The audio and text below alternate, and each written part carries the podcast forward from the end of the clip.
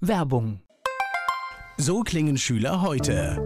Was habt ihr heute in der Schule gemacht? Keine Ahnung. Und so klingt der Speedlearner. Was habt ihr heute in der Schule gemacht? Heute haben wir sehr viel über Afrika gelernt. Soll ich bei den ägyptischen Pharaonen anfangen und bei den Zulu-Kriegen aufhören? Oder interessiert es dich in Wirklichkeit gar nicht? Speedlearning.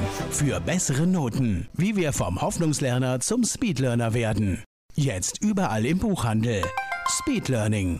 Der nachfolgende Podcast wird Ihnen präsentiert von den Erklärprofis. Erklärprofis.de. Die Erklärvideoagentur wünscht gute Unterhaltung. Antenne Mainz. Mein heutiger Gast ist männlich. Name. Sebastian Rux, Alter. 41, Dein Geburtsort.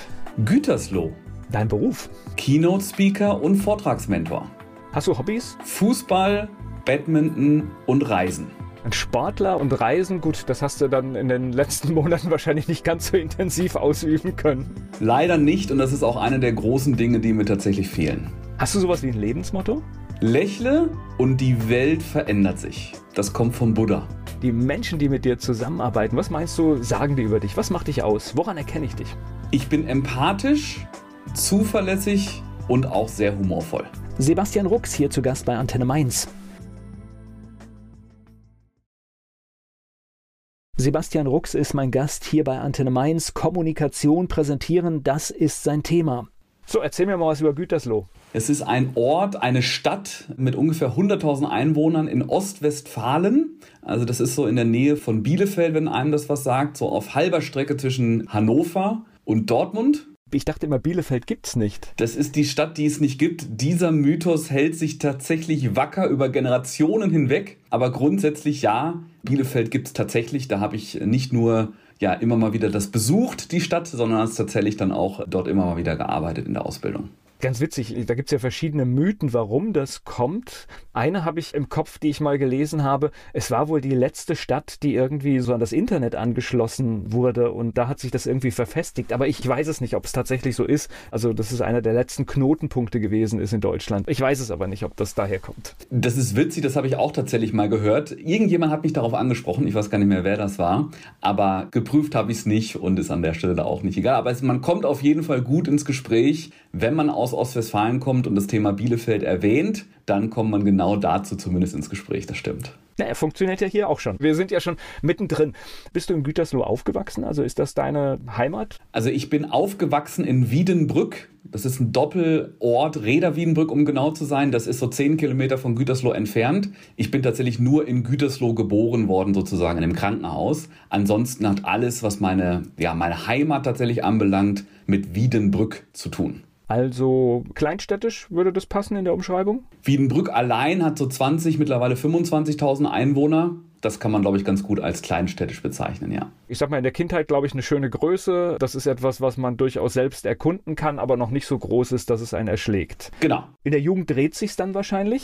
Ab einem gewissen Alter dreht sich das genau. Es ist sehr, sehr schön dort, wenn man jung ist, also sehr jung in Anführungsstrichen, oder auch ein gesetzteres Alter hat dann ist das sehr, sehr lebenswert, sehr hohe Lebensqualität tatsächlich. Wenn man so ein bisschen was erleben will, ein bisschen rausgehen will, dann ist tatsächlich Wiedenbrück allein nicht unbedingt das absolute Highlight. Obwohl ihr ja in Nordrhein-Westfalen auch grundsätzlich immer diese tolle Situation habt. Also haben wir im Rhein-Main-Gebiet auch, aber gibt es halt nicht überall. Du bist halt relativ schnell in der nächsten größeren Stadt. Also das ist ja alles dicht beieinander. Genau, also Gütersloh ist wäre so die nächstgrößere Stadt, 100.000 Einwohner ungefähr. Und wenn es dann jetzt was ganz Größeres sein soll, ist tatsächlich dann Bielefeld, die Stadt, die es wirklich gibt, dann der Zielort, ja. Du bist normal dann in deiner kleinen Stadt dort zur Schule gegangen, dort die ersten Dinge so, die man so macht, ja? Genau. Also das Besondere an Wiedenbrück, die zwei Dinge, die man eigentlich wissen kann, die ich gerne erzähle, sind eigentlich das eine, es ist tatsächlich eine sehr, sehr traditionelle Stadt. Viele Fachwerkhäuser gibt es in der Innenstadt, also sehr, sehr schön auch tatsächlich historisch anzusehen. Und die zweite Besonderheit, wir haben das echte Christkind. Ja, es gibt einen Christkindelmarkt einmal im Jahr. Es ist also tatsächlich das echte Christkind von Nürnberg, das in Nürnberg und in Wiedenbrück tatsächlich auftritt. Und das sind so die zwei Besonderheiten zu der Stadt. Gleich geht's weiter im Gespräch mit Sebastian Rux. Sebastian Rux, mein Gast hier bei Antenne Mainz. Wir sprechen heute über das große Thema Präsentieren in Meetings oder vor Publikum. Er ist mein Gast hier bei Antenne Mainz. Bist du ein guter Schüler gewesen, um da gleich mal so voll ins Thema reinzugehen? Ich will es mal so sagen, im Nachhinein betrachtet, ich bin guter Durchschnitt gewesen, aber kein Einserkandidat, aber auch kein Dreierkandidat. Das heißt, Grundschule war bei dir, weiterführende Schule auch noch direkt bei? Genau, also Grundschule war in Wiedenbrück oder ist in Wiedenbrück immer noch und auch das Ratsgymnasium in dem Fall, wo ich war, auch in Wiedenbrück, genau. So nach der Schule, das ist ja immer so diese Geschichte. Hast du sofort gewusst, wo das hingehen soll, was du machst? Ja, hattest du eine Idee? Tatsächlich ja, da bin ich geprägt so ein Stück weit von meinen zwei älteren Brüdern. Ich habe einem Bruder so ein Stück weit nachgeeifert und habe auch Bankkaufmann gelernt. Tatsächlich bei der Deutschen Bank damals. Da gab es nur eine Filiale, damals zumindest noch in Reda Wiedenbrück. Ansonsten war das in Anführungsstrichen die große weite Welt, weil die meisten Filialeinsätze hatte ich tatsächlich dann in Gütersloh und in Bielefeld. Deswegen habe ich beruflich auch immer mal wieder tatsächlich in Bielefeld gearbeitet. Also klassisch Banklehre mit allem, was dazugehört. Genau. Unterschiedliche Filialeinsätze, unterschiedliche Themen, die ich dann gelernt habe. Und dann eben auch dadurch, dass es verschiedene Orte waren, auch sehr, sehr, sagen wir mal, breites Feld, was ich dort kennenlernen durfte an Kolleginnen und Kollegen. Und dann in der Bank geblieben nach der Lehre?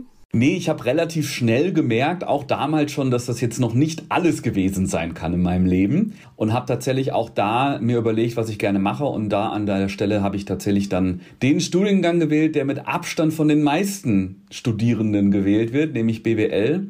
Habe mir dann aber zumindest überlegt, okay, was möchte ich denn machen, um mich so ein Stück weit von den anderen abzusetzen. Und da habe ich tatsächlich dann die International School of Management in Dortmund entdeckt für mich. Das heißt, ein praxisorientiertes Studium mit Auslandssemestern, mit Praktika, mit Auslandspraktikum, um eben nicht so einen ganz klassischen BWLer zu machen. Und das war auch dann der erste Teil, wo ich dann aus der ostwestfälischen Beschaulichkeit rausgegangen bin in die große weite Welt weil das wird immer so ein bisschen abfällig mit dem BWL-Studium. Ich finde das gar nicht, weil letztendlich ist es ein Universalstudium, das dir total viele Möglichkeiten macht. Also deswegen finde ich es eigentlich äh, erstmal einen logischen Schritt, wenn man irgendwo im Wirtschaftsleben aktiv wird, ein solches Studium auch anzustreben. Ich sehe das genauso. Wenn du allerdings mit Personalerinnen und Personalern sprichst, dann sagen die, ja, also ich habe immer die mit Abstand meisten BWL-Profile auf dem Tisch, die sich bei uns bewerben. Und dann hat man natürlich ein Stück weit auch die Qual der Wahl, je nach Unternehmen und Branche. Und da wollte ich mich so ein bisschen mit absetzen. Ansonsten das Studium als solches sehe ich ganz genauso wie du. Da hat man eine wahnsinnig breite Ausbildung tatsächlich, studienseitig. Und damit kann man sehr, sehr viele verschiedene Dinge in verschiedensten Fachbereichen nachher auch machen.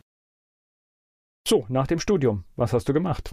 Ich habe tatsächlich in der Inhouse Consulting von Karstadt Quelle damals angefangen, also Karstadt Quelle Management Consulting, um es genau zu sagen, und habe dort Projekte aus dem Konzern heraus gemacht, die eben von den internen Truppen sozusagen projektiert wurden. Habe dann allerdings relativ schnell gemerkt, dass das schwierig wird mit dem ganzen Thema Karstadt Quelle und bin dann Unternehmensberater geworden und das ist auch genau der Teil, wo ich dann Nordrhein-Westfalen verlassen habe.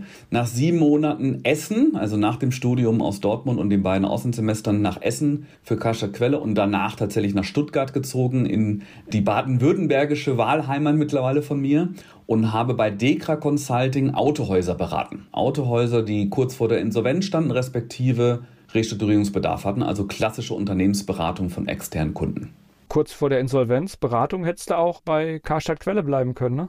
Das stimmt, allerdings Inhouse Consulting ist nochmal ein bisschen was anderes. Und zum anderen wollte ich tatsächlich dann das Klassische, weil ich ja angestellt woanders bin, ne, weil ich ja als Unternehmensberater externe Kunden berate und dann man von der Insolvenz oder dergleichen natürlich nicht direkt betroffen ist. Ja.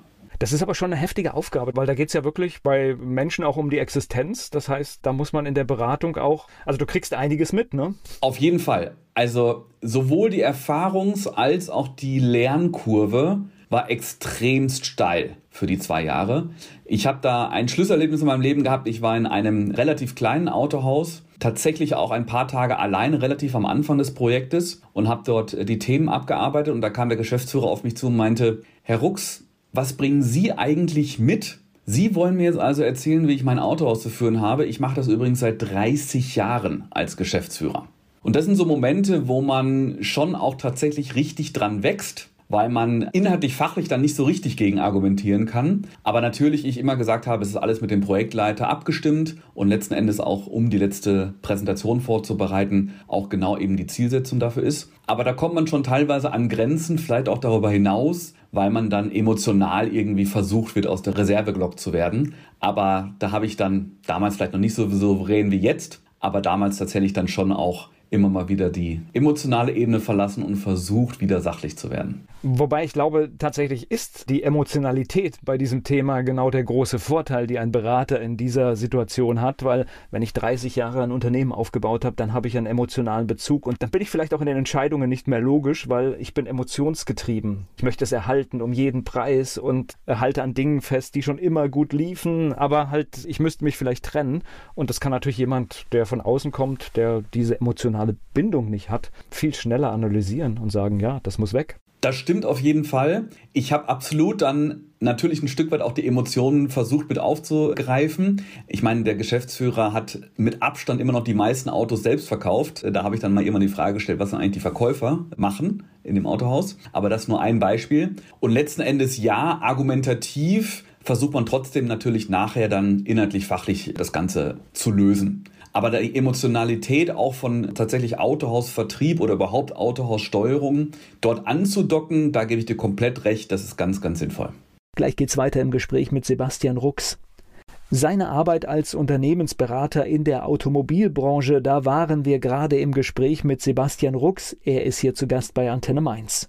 Ist man dann auch so ein bisschen froh, wenn man mal merkt, hier hat der Beratungsansatz funktioniert und das Unternehmen kann erhalten werden? Gerade am Anfang meiner ersten Projekte kann ich mich noch sehr, sehr gut daran erinnern. Das ist ein riesen Vorteil, Volker. Ganz, ganz klar. Letzten Endes ich habe natürlich letzten Endes nicht direkt äh, inhaltlich fachlich dazu beigetragen, weil ich jetzt selber keine Autos verkauft habe oder Services angeboten habe oder dergleichen. Aber das transparent zu machen, eine Art Zielbild aufzustellen und dementsprechend auch die Finanzierung zu sichern für die Zukunft, das ist ein ganz, ganz tolles Gefühl. Und das lässt einen tatsächlich dann auch privat abends dann im Bett liegen, wieder ein bisschen besser schlafen, wenn das erfolgreich ausgegangen ist. Ist allerdings nicht bei allen Projekten gewesen. Ja, ist auch nicht das Ziel letzten Endes, weil wir wurden dann gerufen, um eine neutrale externe Meinung zu bekommen. Und wenn wir zu dem Ergebnis kommen, dass das nicht sinnvoll ist für alle Beteiligten, dann muss man natürlich auch trotzdem in den sauren Apfel beißen. Naja, manchmal ist dann auch irgendwann ein Endpunkt besser, als dann vielleicht noch zwei, drei Jahre irgendwas Gequältes vor sich hin machen. Wenn etwas vorbei ist, dann muss man vielleicht auch sagen, es ist vorbei. Absolut, ja. So, wie lange hast du das gemacht? Das habe ich zwei Jahre gemacht, hab aber dann schon tatsächlich im zweiten Jahr gemerkt, es ist für mich jetzt nicht mein Lebensziel, die ganze Zeit unterwegs zu sein. Ich bin zwar grundsätzlich in meine Wohnung nach Stuttgart gezogen, habe dort aber von Montag bis Freitag praktisch nicht Zeit verbracht oder fast keine Zeit verbracht. Und das ist dann schon Wahnsinn, wenn so der Taxifahrer um 5 Uhr morgens am Montag bei dir klingelt und ich dann erst so 21, 21.15 Uhr freitags abends wieder nach Hause komme, habe ich mich gar nicht so richtig wohl gefühlt. Und deswegen habe ich gesagt, okay, ich bin grundsätzlich jemand, der sehr automobilaffin ist und aus dem Finanzdienstleistung, aus dem Bankensegment komme. Also schaue ich mal, dass ich hier in Stuttgart etwas anderes, Alternatives finde. Da ist Stuttgart sowieso die beste Adresse für aus meiner Sicht. Und da bin ich tatsächlich in den Großkonzern Daimler gegangen, damals noch Financial Services, jetzt Daimler Mobility, wie sie aktuell noch hießen. Tatsächlich also in den Finanzdienstleistungsbereich von Daimler gewechselt hier in Stuttgart. Noch einmal ganz kurz den Sprung zurück. Das heißt, du warst im ganzen Bundesgebiet in diesen zwei Jahren unterwegs oder in allen möglichen Regionen? Je nachdem, wo die Autohäuser saßen. Also ich war im Großraum Hamburg auch unterwegs, um jetzt mal das Extrembeispiel von hier aus zumindest in Stuttgart zu sagen. Im gesamten Bundesgebiet bin ich dorthin gefahren mit dem Zug oder mit dem Auto, teilweise auch geflogen. Je nachdem, wo die Projekte tatsächlich ansässig waren, ja. Spannend, das heißt viele Mentalitäten kennengelernt. Absolut. Das war eine der ganz, ganz interessanten und spannenden Dinge, definitiv.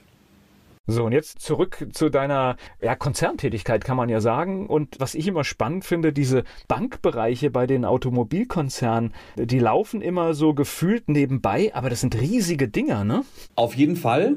Das ist ein ganz, ganz wichtiges Geschäftsfeld. So viel kann ich auf jeden Fall sagen. Jedes zweite, ganz grob zumindest, Daimler-Fahrzeug in der Welt, das war in der Vergangenheit eine der wichtigsten Kennzahlen, ist tatsächlich über die Financial Services finanziert oder verliest worden. Also sprich, jedes zweite Fahrzeug auf der Welt, egal welche Marke, ja, also Mercedes-Benz und viele andere Untermarken. Also das ist schon auf jeden Fall eine beeindruckende Zahl und hat auch dann sehr, sehr stark zu der Positionierung beigetragen, ja. Was hast du da gemacht? Was war dein Job? Ich war sechs Jahre im Sales Marketing Umfeld tätig, habe also tatsächlich dafür gesorgt, dass wir mehr an Leasing- und Finanzierungsverträgen, an Versicherungsverträgen verkaufen in der Welt. Also ich nicht alleine, aber ich hatte halt Funktionen darin. Sehr, sehr viele Vertriebsprojekte, Vertriebsentwicklung tatsächlich gemacht. Und die zweiten sechs Jahre war ich Head of Global Strategy, wie es so schön neudeutsch heißt. Also ich habe global strategisch versucht, wie wollen wir eigentlich in Zukunft unsere Kundinnen und Kunden bedienen, um eben Finanzdienstleistungen und auch Mobilitätsdienstleistungen an den Mann und die Frau zu bringen. Oh, spannend. Ich höre auch schon das Wort Mobilitätsdienstleistungen. Das heißt also auch der Gedanke schon, habe ich ein eigenes Auto, der spielt schon eine große Rolle, ne? Genau. Letzten Endes geht es darum, jeder Mensch hat auf der Welt einen Mobilitätsbedarf, mehr oder weniger jeden einzelnen Tag, also von A nach B zu kommen. Und wir wollten einer der Dienstleister sein, die diesen Mobilitätsbedarf deckt. Und das kann sein, einfach nur sozusagen eine zehnminütige Fahrt mit dem Taxi, so blöd das jetzt klingt, von A nach B, kann aber eben auch ein dreijähriger Leasingvertrag mit einem eigenen Fahrzeug sein, wo ich einfach, wenn ich da immer drauf Zugriff habe, in das Fahrzeug einsteigen kann und dort einfach hinfahren kann, wo ich will. Ja, also das sind so die, die Bandpreise ein Stück weit. Gleich spreche ich weiter mit Sebastian Rux hier bei Antenne Mainz. In der Automobilbranche, genauer gesagt bei einer Finanztochter, hat er viele Jahre gearbeitet. Und da sind wir gerade im Lebenslauf von meinem heutigen Gast. Sebastian Rux ist mein Gast hier bei Antenne Mainz. So, wenn wir ein bisschen in die Zukunft schauen, kann es in dem Bereich dann auch tatsächlich so sein, dass ich irgendwann gar kein Auto mehr habe, sondern eine App, die das leistet. Dass ich einfach sage, da brauche ich das Auto, da brauche ich den Zug und das alles in einer Funktion zusammenläuft. Und es geht ja nur darum, dass ich, wie du gesagt hast, von A nach B komme. Grundsätzlich ja, da spreche ich jetzt als privater Sebastian Rux, ja. Das überlegen sich viele solcher, sagen wir mal, Dienstleister allgemein. Das muss gar nicht jetzt unbedingt ein Hersteller sein, sondern es gibt natürlich auch viele andere Dienstleister. Ist in der Umsetzung schon recht schwierig, ja, weil natürlich dann ganz viele verschiedene Anbieter pro Stadt auf der Welt gesehen angebunden werden müssten. Aber grundsätzlich wäre das im Sinne Kundenperspektive tatsächlich das Idealszenario, zu sagen, okay, ich habe einen Mobilitätsbedarf von A nach B und diese App oder was es dann auch immer ist für einen Assistent, der sagt mir, die sagt mir, okay, wie ich am besten über welche ja, Verkehrsmittel hinweg ich am besten diesen Mobilitätsbedarf abdecken kann. Gut, die Aufgabe ist natürlich groß. Jetzt wohne ich schon auf dem Land und wenn ich jetzt hier nur ein Carsharing machen wollte, habe ich schon ein Problem. Das ist genau der Punkt, was ich mit Umsetzung schwierig meinte. Wenn man das global denkt und dann natürlich dann die urbanen Gebiete vergleicht mit anderen Gebieten, dann wird es schon wahnsinnig herausfordernd auf jeden Fall.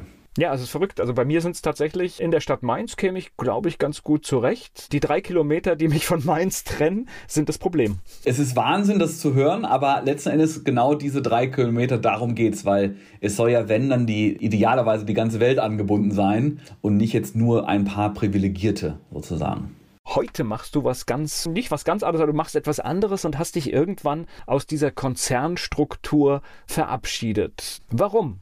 Also ich setze mich seit 2012 tatsächlich mit dem Thema Persönlichkeitsentwicklung auseinander. Ich habe auch schon einige nebenberufliche Dinge ausprobiert. Der Haupttriggerpunkt war allerdings tatsächlich vor gut vier Jahren. Ich habe gemerkt, dass ich von der Bühne aus eine gewisse Gabe habe, nämlich von der Bühne aus Menschen zu inspirieren, sie zu begeistern, auch sie zu erreichen. Und das habe ich jetzt tatsächlich im Konzernumfeld als solches mit über 300 Vorträgen allein in den letzten Jahren, aber auch außerhalb des Diners durch andere Präsentationen ja zu schätzen gelernt und mir ganz, ganz viele tolle positive Feedbacks eingeholt. Und letzten Endes ist es dann daraus entwickelnd zu meinem Leidenschaftsthema geworden. Und mit meinem Leidenschaftsthema habe ich mich jetzt tatsächlich selbstständig gemacht. Deswegen bin ich heute Keynote Speaker, halte also selbst Vorträge und Vortragsmentor. Das heißt, bringe anderen Menschen bei, wie sie überzeugende Präsentationen halten können. Das heißt, du hast in der Tätigkeit im Konzern einfach durch die Dinge, die du dort präsentiert hast und Vorträge, die du gehalten hast, gemerkt, das liegt mir, das ist mein Talent. Genau, da gab es so eine Art internen kleinen Ritterschlag. Da habe ich 31 Mal eine Strategie-Session tatsächlich vor jeweils 40 Führungskräften aus der gesamten Welt geleitet und habe da so tolle positive Feedbacks äh, bekommen. Und habe ich tatsächlich schon, das war immer einen Dienstag, habe mich tatsächlich schon am Freitag davor darauf gefreut, im Gegensatz zu allen anderen, die auch diesen Vortrag hätten halten können vom den ja, Stuttgarter Team, habe ich mich darauf gefreut und da habe ich dann schon auch von anderen gehört, Sebastian, das ist Leidenschaft, wenn man sich darauf freut, wovor viele andere eher Ängste und Sorgen haben. Gleich geht's weiter im Gespräch mit Sebastian Rux präsentieren im Beruf, aber durchaus auch im privaten Bereich, zum Beispiel Verein. Jeder von uns kennt das. Wenn das professionell und spannend sein soll, ja, dann muss man einiges beachten und wie das geht, da gibt uns Sebastian Rux hier einige Tipps im Gespräch bei Antenne Mainz. Da höre ich schon raus, du bist natürlich wahrscheinlich gut vorbereitet mit einer tollen Idee in diesen Vortrag gegangen. Das heißt, da steckte schon für diesen Dienstag viel Arbeit drin. Genau, und zwar nicht nur am Anfang, Volker, sondern insbesondere auch, das ging insgesamt 42 Mal über ein Jahr hinweg. Ja, es waren drei Tage und ich war am ersten Tag dran, am Dienstag. Ich habe das tatsächlich dann auch kontinuierlich weiterentwickelt. Also tatsächlich dann war der Vortrag am Anfang von der 90-minütigen Session nicht der gleiche oder selbe, wie das dann ein halbes Jahr, neun Monate oder auch ein Jahr später der Fall war. Ich liebe ja das, was du da tust, weil es ist wichtig, dass es mehr Menschen gibt, die dafür sorgen, dass Präsentationen ich als Netzwerker, der oft auf Veranstaltungen ging, musste ich ja gerade sagen, und hoffe irgendwann auch mal wieder gehen werde, wenn du dann irgendjemand eine Präsentation abgeben siehst oder in einem Meeting bist und denkst, hoffentlich ist er bald fertig. Ich finde es so schade, weil das ist so verschenkte Zeit, weil wenn jemand wirklich sich auf seine fünf oder zehn Minuten Präsentation richtig vorbereitet, äh, eine tolle Geschichte erzählt, wie wertvoll das für alle ist. Und da sprichst du was ganz Entscheidendes an für alle Volker, weil es geht ja um alle Beteiligten, nicht nur die Person, die vorne steht, sondern auch die, keine Ahnung, 20, 30 oder auch 50, 100 Menschen. Es ist leider, leider so vergeudete Zeit, wenn es langweilig ist, wenn es nicht auf den Punkt ist, wenn es unverständlich ist, dann kann das wahnsinnig zäh werden. Und am Ende kostet das, egal wer es bezahlt, am Ende kostet das wahnsinnig viel Zeit und Geld. Und das ist leider ein Stück weit vergeben Liebesmühe. Ja, man merkt also in einem Meeting immer, wenn die Menschen anfangen, sich zurückzulehnen oder wenn sie ihre Smartphones bearbeiten, dann läuft was schief. Leider ja, das sind so die ersten Anzeichen.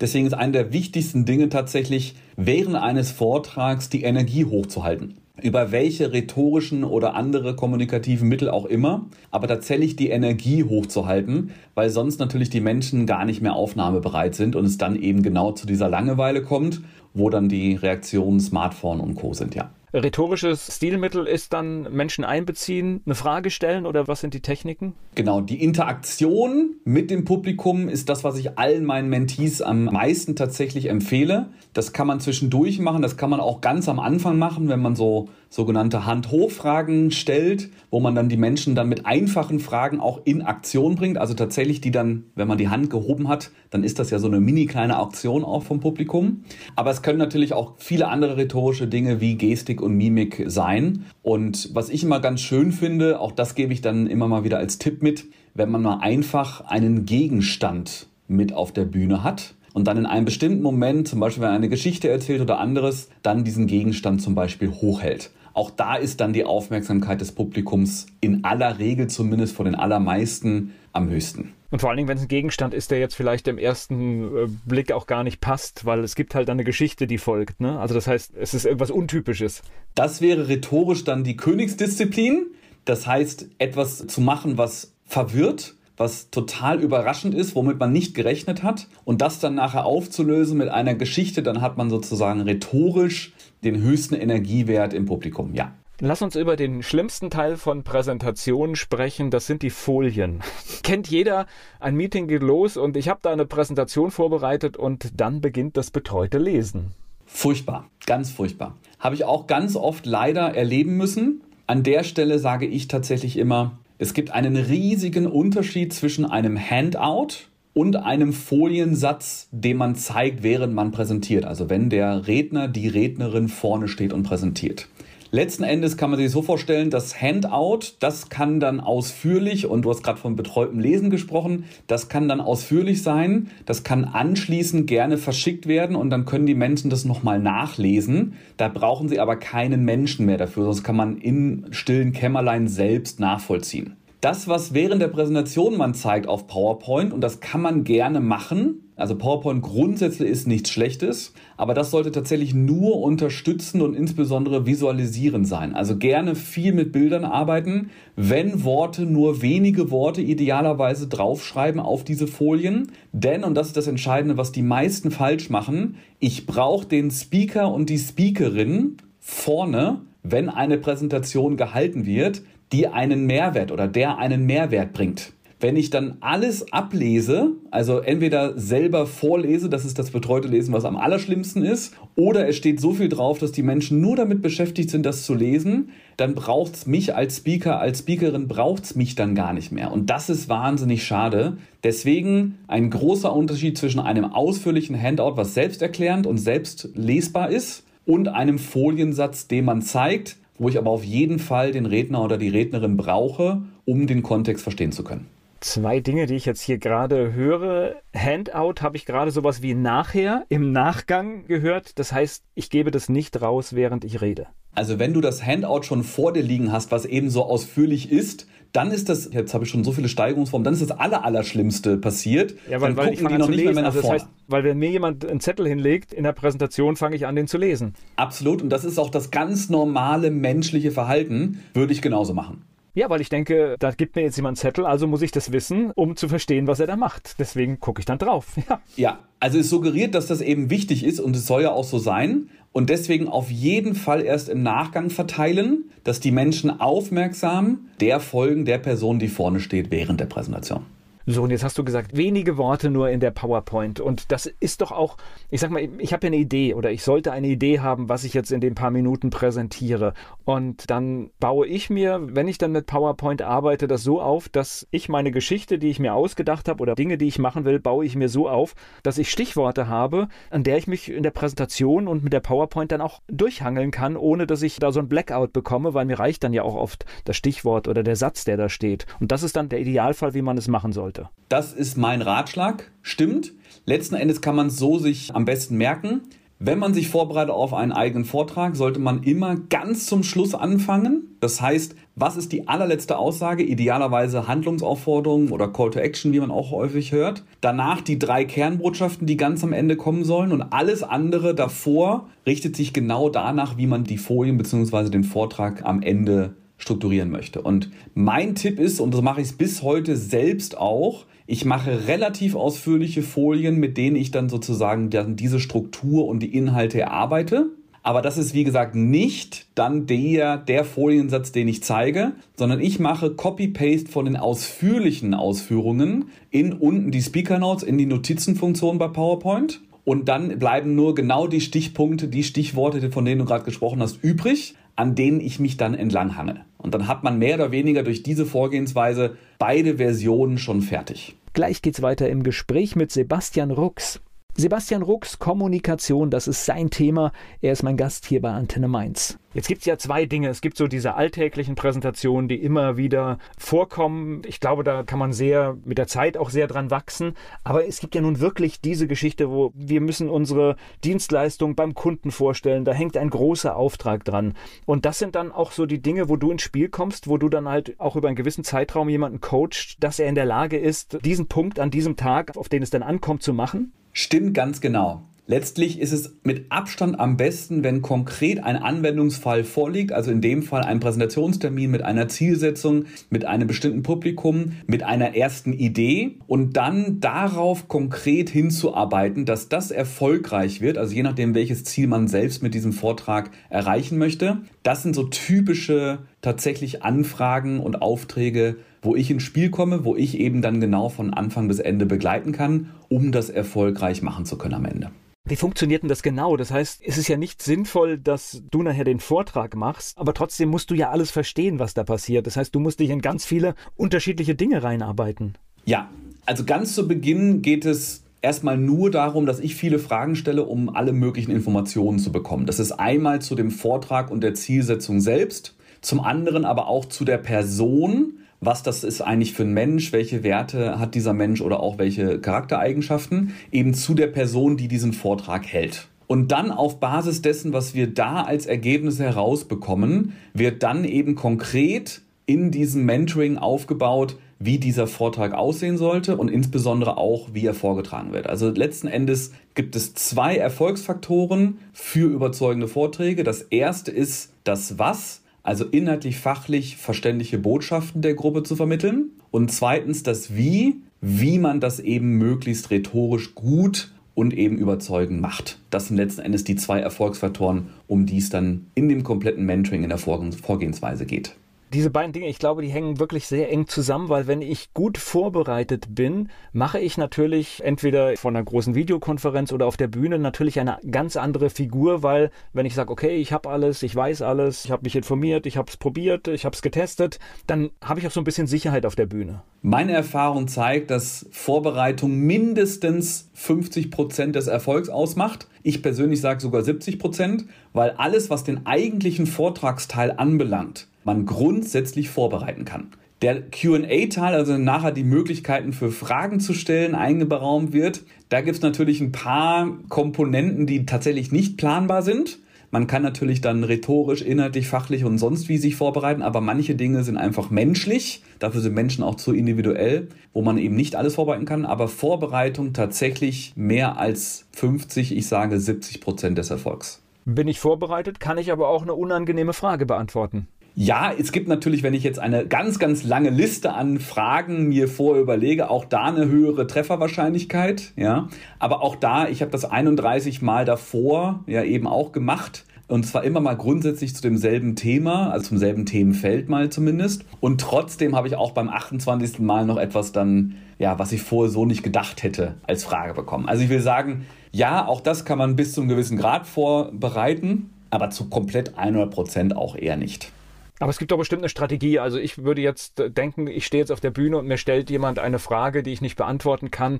Ich glaube, ich wäre ganz ehrlich und würde sagen, ich kann es im Moment nicht beantworten. Ich finde es so interessant. Ich kümmere mich sofort nach dieser Veranstaltung darum, Ihnen eine Antwort zu liefern. Das ist das Wichtigste, was ich allen mitgeben möchte. Authentizität und das ist tatsächlich dann Offenheit und Ehrlichkeit, genau was du gerade ansprichst. Das offen und ehrlich zu sagen, wenn man etwas nicht weiß, auch das habe ich mehrfach gemacht. Dann aber zu sagen, okay, ich kümmere mich um die Antwort und dann auch wirklich auf die Person nachher dann, also das ist natürlich auch Thema Zuverlässigkeit, dann wieder zurückzukommen wenn man es geklärt äh, hat oder klären konnte. Das ist tatsächlich dann der zweite äh, wichtige Schritt. Aber ja, offen und transparent das zu sagen und auch zuzugeben, wenn man etwas nicht weiß, definitiv gut. Gleich geht's weiter im Gespräch mit Sebastian Rux.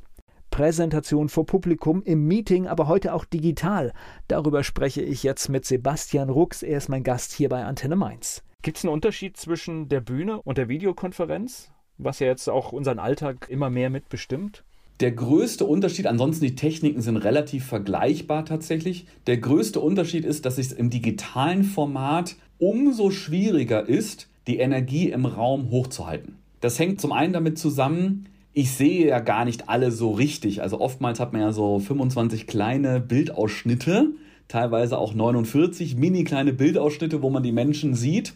Wenn es jetzt 100 Menschen drin sind, dann sehe ich die gar nicht alle auf einmal. Das heißt, ich kann dieses Feedback vom Publikum gar nicht so richtig, zumindest nicht ganzheitlich aufnehmen und darauf reagieren. Deswegen ist es an der Stelle aus meiner Sicht am besten, lieber eine Interaktion zu viel kann man gar nicht, aber eine Interaktion mehr machen mit dem Publikum, um genau diese Energie, dieses Energiemanagement proaktiv zu betreiben, als eine weniger. Also tatsächlich im digitalen Format vieles anderes vergleichbar, aber Energie hochzuhalten ist wirklich herausfordernder nochmal im äh, Online-Bereich. Das heißt aber auch im Online-Bereich höre ich raus, Interaktion einfordern, auch wenn es ein bisschen komplexer ist, sie wahrzunehmen, sie zu sehen. Ich meine, im Zweifelsfall kann man ja auch mal sagen, ich beug mich ein bisschen vor die Kamera, damit ich den Bildschirm besser sehe und gucke einfach, was machen die Leute und dann, sag ich mal, muss man ein bisschen redegewandt sein und vielleicht diesen Moment dann auch mit ja, zwei, drei lustigen Sätzen überbrücken. Also ich mache auch das transparent. Ich sage, ich gehe jetzt vielleicht ein bisschen aus dem idealen Kamerabild und im Bildausschnitt genau passend perfekt raus und gucke mal so ein bisschen auf Sie oder auf euch, je nachdem. Sie sind, Sie sind alle so klein. Genau, damit ich das ein bisschen erkennen kann, weil Sie so klein sind, gehe ich ein bisschen näher ran. Wundern Sie sich nicht, ich bin komplett bei Ihnen. Also ich mache das transparent, weil auch das ein Stück weit eben mit dazugehört. Jeder weiß, dass wir jetzt nicht im selben Raum sind und das gehört dann eben im Online-Format mit dazu, das ein Stück weit spielerisch auch dann zu gestalten. Ich habe das Gefühl, online läuft ein bisschen, nicht in der Gesamtheit, aber so eine Präsentation läuft tatsächlich ein bisschen schneller, weil natürlich diese Momente der Reaktion so stark sind. Und ich finde es aber gar nicht negativ, muss ich gerade feststellen. Ich habe dieselbe Erfahrung tatsächlich gemacht.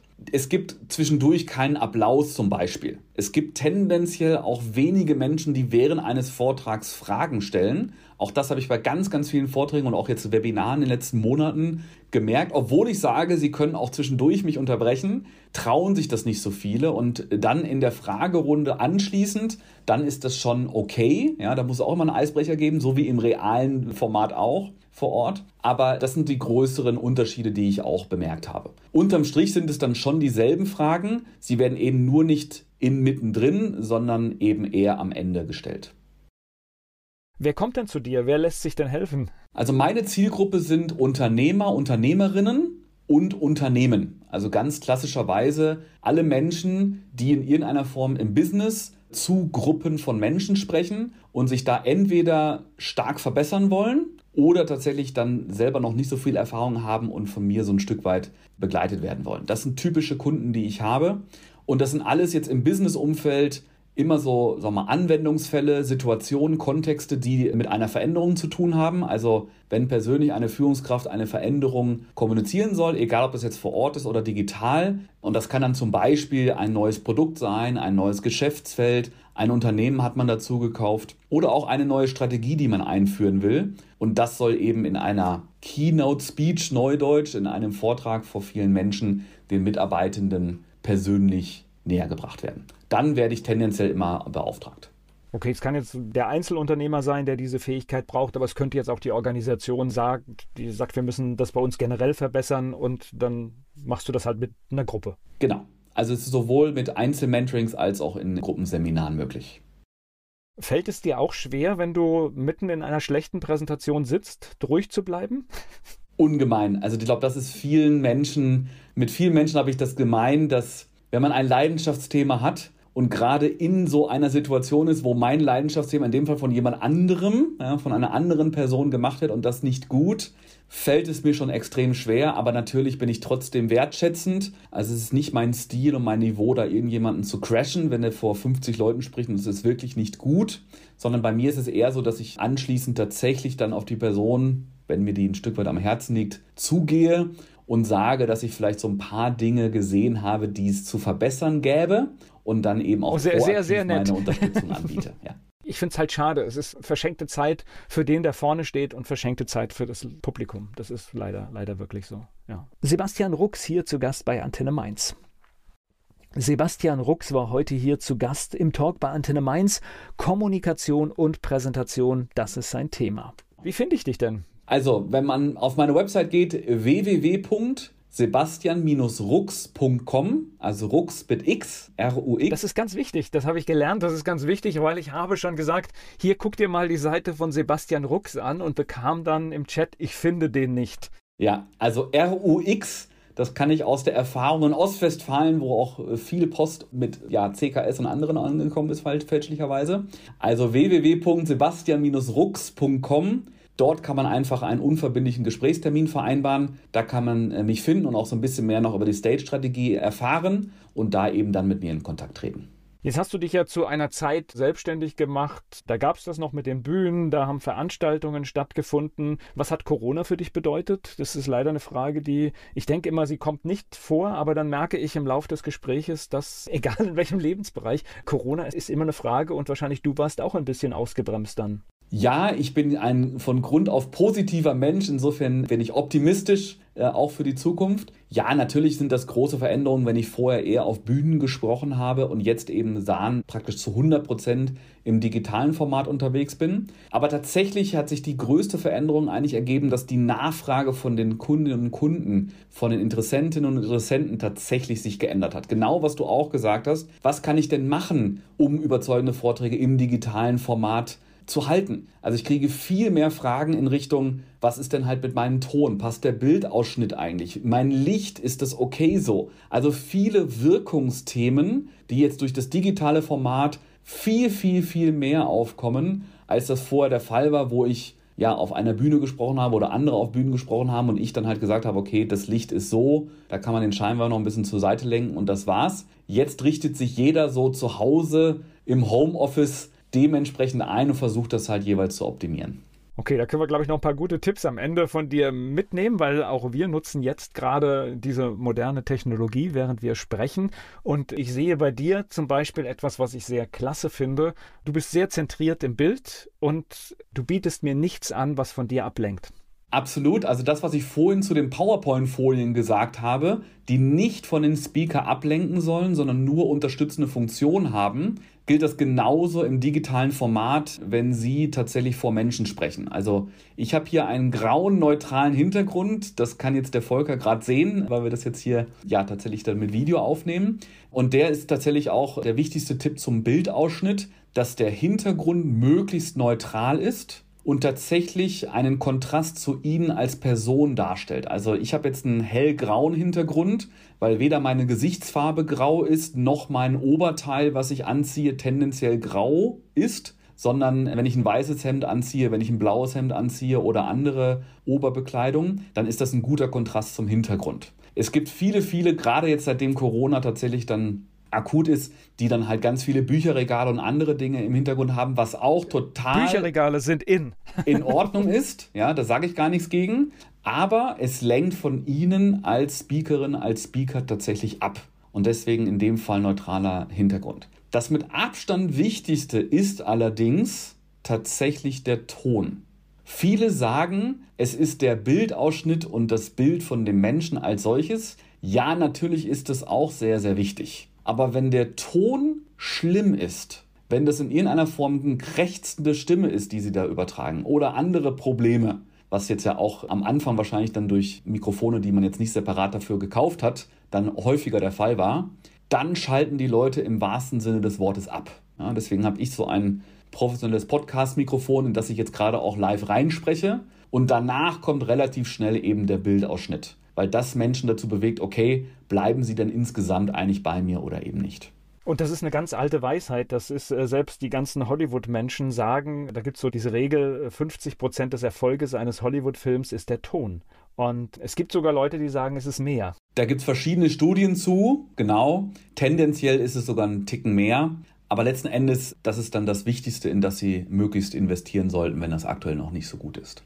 Wir haben eine Menge von dir gelernt. Ich danke dir für die Einblicke und ich hoffe, dass unsere Botschaft, die wir heute rausgesendet haben, auch bei vielen ankommt und wir zukünftig sehr, sehr gute Präsentationen überall sehen. Vielen lieben Dank, das ist mir wirklich eine Herzensangelegenheit, habe ich ja mehrfach gesagt. Hat mir auch sehr viel Spaß gemacht und da kann ich dann mit meinem Slogan natürlich auch enden. Sebastian Rux, vielen herzlichen Dank aus Passion for Presentation. Dieser Podcast wurde präsentiert von den Erklärprofis. Erklärprofis.de Werbung. So klingen Schüler heute. Was habt ihr heute in der Schule gemacht? Keine Ahnung. Und so klingt der Speedlearner. Was habt ihr heute in der Schule gemacht? Heute haben wir sehr viel über Afrika gelernt. Soll ich bei den ägyptischen Pharaonen anfangen und bei den Zulu-Kriegen aufhören? Oder interessiert es dich in Wirklichkeit gar nicht? Speedlearning.